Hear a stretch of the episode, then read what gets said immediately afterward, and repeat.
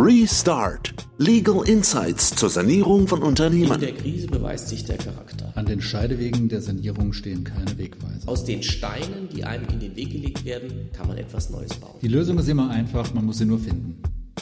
Herzlich willkommen zu einer neuen Folge unserer Podcast-Reihe Restart zur Sanierung von Unternehmen. Wir haben heute wieder zu Gast Dr. Nette Settele von der Kanzlei Rittershaus, unsere Spezialistin fürs Arbeitsrecht. Hallo, danke und äh, Gerhard Müller von der Wirtschaftsprüfungssteuerberatungsgesellschaft Falk Co. Hallo, danke, dass ich wieder dabei sein darf. Ja, wir haben uns wieder ein neues Thema im Bereich Arbeitsrecht heute vorgenommen.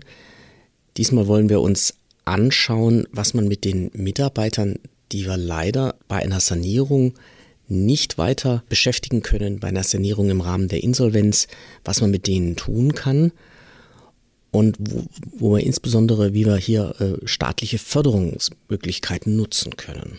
Ja, da gibt es ganz appropriate Mittel, die man einsetzen kann, bei denen man von der Bundesagentur für Arbeit Hilfen, letztendlich finanzielle Hilfen in Anspruch nehmen kann. Dieses Mittel steht nicht nur in der Insolvenz, wie du eben sagtest, zur Verfügung, sondern das, das steht auch bei jedem anderen Personalabbau zur Verfügung. In der Regel werden diese Konzepte, die dann in eine sogenannte Transfer- und Qualifizierungsgesellschaft münden, aber nur in Unternehmen angewandt, in denen ein Betriebsrat besteht. Was sind das für, für Mittel? Wie, wie, wie nennt sich das? Also es gibt zu Beginn dieser, mhm. dieser Maßnahme gibt es Fördermittel für bestimmte, ähm, ich nenne es jetzt mal Kurse, so wird mhm. es nicht bezeichnet. Und dann sogenanntes Transfer-Kurzarbeitergeld. Mhm. Das läuft dann ähnlich wie bei der normalen Kurzarbeit, wobei die Transfergesellschaft, also der Betreiber, der dann diese Mitarbeiter übernimmt, die ganze Abwicklung in der Regel mit der Kurzarbeit übernimmt. Wie läuft denn das mit der Transfergesellschaft? Wer ist die Transfergesellschaft? Wo kommt die her? Und wie kommen die Mitarbeiter bzw. die Restrukturierungsmaßnahme mit der Transfergesellschaft dann zusammen? Also Vielleicht um da anzufangen, wie kommt die Transfergesellschaft in die Sanierungsmaßnahme? Hier ist es so, dass das entweder ein Vorschlag der Arbeitgeberseite sein kann, weil er sagt, ich merke, dass wir vielleicht auch Mitarbeiter haben, die im Hinblick auf ihre Situation am Arbeitsmarkt ein bisschen Hilfe benötigen, der das vorschlägt dem Betriebsrat. Oftmals ist es aber auch ein Betriebsrat, der sagt, Mensch, Arbeitgeber, wollen wir das nicht den Mitarbeitern anbieten, um hier sie nicht einfach, ich, ich nenne es jetzt mal so, im Regen stehen zu lassen und ihnen vielleicht auch einen Weg zu bieten, dass sie einerseits eine Zeit in der Transfergesellschaft haben und wenn sie dann wirklich doch nichts finden am Arbeitsmarkt, dann anschließend noch ihr Arbeitslosengeld bekommen, sprich um die Mitarbeiter für eine längere Zeit abzusichern. Das heißt, die, die Mitarbeiter scheiden dann aus dem, dem Unternehmen aus und wechseln in diese Transfergesellschaft, haben dort dann ein neues Anstellungsverhältnis mit einer zeitlichen Befristung. Genau, also das ist so, dass die Transfergesellschaft ist ein privater Anbieter, mhm. der pro ich sage jetzt mal, Auftrag eine, eine Einheit aufsetzt, in der die Mitarbeiter gebündelt werden. Und die Mitarbeiter treten mit Aufhebungsvertrag in der Regel aus dem bisherigen Arbeitgeberunternehmen aus, und zwar in der Regel auch ohne Einhaltung der Kündigungsfrist. Man sagt, die Dauer der Kündigungsfrist wird in die Transfergesellschaft eingebracht, sprich die finanziellen Mittel nutzt der Arbeitgeber, um diesem anderen privaten Unternehmen, der die Mitarbeiter in der Tat befristet einstellt, dann Geld zur Verfügung zu stellen, um die Mitarbeiter kombiniert mit Transfer-Kurzarbeitergeld zu bezahlen. Das heißt, die wechseln mit Aufhebungsvertrag. Das heißt, jeder, der das macht, muss dem zustimmen dann. Genau, jeder, der das macht, muss seine Unterschrift drunter setzen. Es gibt natürlich Maßnahmen, da gibt es immer wieder Mitarbeiter, die es nicht machen. Ich hatte im letzten Jahr so einen Fall, da war eine Mitarbeiterin, die hat es nicht gemacht und im Kündigungsschutzprozess hat sie es dann bereut und fragte, kann ich es doch machen? Ist nicht immer ganz einfach, aber je nach Zeitpunkt, wo so ein Wunsch dann auftritt, kriegt man das irgendwie auch abgebildet. Wie ist die Erfahrung dann? Die meisten machen das? Und, und, und wenn ja, warum? Die Mehrzahl macht es, einfach mit Blick darauf, was ich eben schon sagte, dass sie sagen, ich habe einen Gehalt, was ich während meiner Zeit in der Transfergesellschaft beziehe. Und wenn ich dann tatsächlich Pech habe und keinen neuen Job finde, kann ich danach immer noch Arbeitslosengeld beantragen.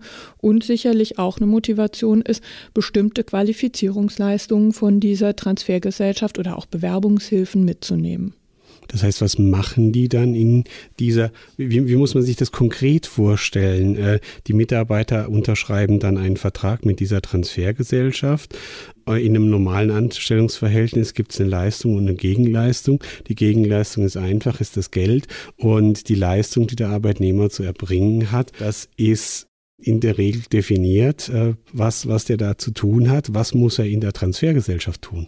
Da muss er äh, bereit sein, an den Maßnahmen, die ermittelt werden, aufgrund seines persönlichen Profils, also auch zum Beispiel Qualifizierungskurse oder dergleichen, mhm. letztendlich mitzuwirken. Und wenn es zum Beispiel heißt, am Mittwoch um 10 Uhr startet hier jetzt eine Schulung zum Thema, wie schreibe ich meinen Lebenslauf oder ein Bewerbungsanschreiben, dann hat der Mitarbeiter zu dem Zeitpunkt auch dort zu sein.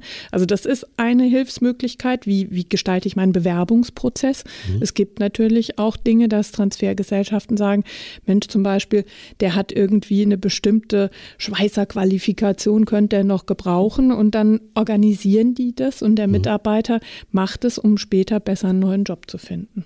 Verstehe. Also die Mitarbeiter müssen tatsächlich was tun. Es gibt Geld vom, vom Staat dazu. Die Auslauflöhne, wenn man so will, werden dafür verwandt, die, die Transfergesellschaft zu qualifizieren. Wann muss das denn bezahlt werden? Muss das vorschüssig bezahlt werden auf einmal? Also es ist so, dass natürlich die Transfergesellschaft ein bestimmtes Startvolumen braucht, mit dem mhm. sie in die Maßnahme startet und dann wird es in der Regel, es gibt eine Vereinbarung zwischen dieser Transfergesellschaft und dem Arbeitgeberunternehmen, die vorsieht, dass in bestimmten Tranchen Leistungen erbracht werden müssen, die dann auch davon abhängen, wie viele Mitarbeiter sind in der Transfergesellschaft. Denn der Idealzustand ist ja, es gehen zum Beispiel 20 am Anfang in die Transfergesellschaft rein, aber die verbringen dann natürlich nicht die ganze Zeitdauer ihres befristeten Arbeitsverhältnisses, hoffentlich, sondern haben vielleicht nach zwei Monaten schon einen neuen Job und dann reduzieren reduzieren sich die Kosten natürlich bei der Transfergesellschaft und daran bemessen sich dann die Tranchen, die der Arbeitgeber an die Transfergesellschaft zahlen muss. Ja, Stichwort Kosten. Aus Sicht desjenigen, der es etabliert, also des Arbeitgebers, des bisherigen Arbeitgebers, warum macht man das? Man macht es in der Regel, weil man dadurch natürlich das Risiko, dass ein Mitarbeiter versucht, seine Kündigung vor dem Arbeitsgericht anzugreifen, gleich null ist, denn er hat einen Aufhebungsvertrag unterschrieben und ist aus dem Unternehmen ausgeschieden. Und man hat natürlich einen weiteren Effekt, dass man die soziale Verantwortung auch zeigt, indem man dem Mitarbeiter Möglichkeiten gewährt, on top sich am Arbeitsmarkt zu präsentieren. Ein weiterer Punkt, der bei vielen Arbeitgebern auch zum Tragen kommt, ist, dass man sagt, ich will den Zeitpunkt definieren, wann wir sozusagen in der neuen Unternehmenskonstellation starten, wann wir sozusagen diesen Restart hinlegen. Und da ist es mir am liebsten, ich weiß, alle anderen sind schon in Anführungszeichen draußen. Weil der Kündigungsschutzprozess davor müssen wir ja eigentlich nicht so viel Angst haben, hier in so einer Konstellation. Wenn ich in der Sanierung bin oder in der Restrukturierung bin, dort irgendeine Betriebszeit schließe oder dergleichen, äh, da, da, arbeitsrechtlich müsste das vor Gericht ja eigentlich klappen, auch wenn ich das nicht mache mit einer Transfergesellschaft. Das kommt natürlich immer auf die Planung an, die ich im Vorfeld betreibe und wie ich das auch dokumentiere. Wenn ich eine Namensliste habe, ist sicherlich das Risiko eines Kündigungsschutzprozesses deutlich minimiert. Aber wir hatten es auch in anderen Folgen schon angesprochen, was ich nie weiß, rügt der Arbeitnehmer die ordnungsgemäße Massenentlassungsanzeige, kommt eine neue Rechtsprechung vom Bundesarbeitsgericht und zack ist meine Kündigung unwirksam. Und dann ist es sicherlich sinnvoll, anfangs sich durchzurechnen, wie viel Mehrkosten habe ich durch so eine Absicherung mit einer Transfergesellschaft? Lohnt es sich dann aus Sicht des, des Arbeitgebers? Ähm, warum lohnt es sich aus Sicht des Arbeitnehmers, wenn wir jetzt mal die andere Perspektive einnehmen? Aus Sicht des Arbeitnehmers ist es mit dem Blickwinkel sinnvoll, wenn ich zum Beispiel 20 Jahre in einem Unternehmen gearbeitet habe und gar nicht auf dem Arbeitsmarkt mhm. aktiv werden musste.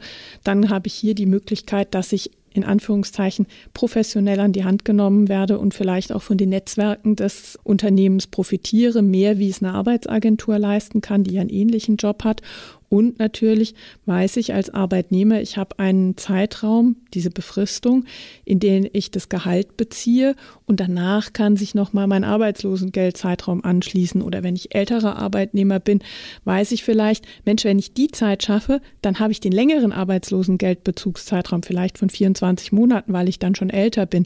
Also solche Erwägungen sind auf Arbeitnehmerseite ganz, ganz zentral. Das heißt, der, der Zeitraum ist dann auch deswegen länger, weil es eben eben eine staatliche Fördermaßnahme gibt und deswegen reicht sozusagen das Geld, das mit Auslauflöhnen dann ansonsten vielleicht nach drei Monaten enden würde, reicht das jetzt dann für, für sechs Monate. Genau.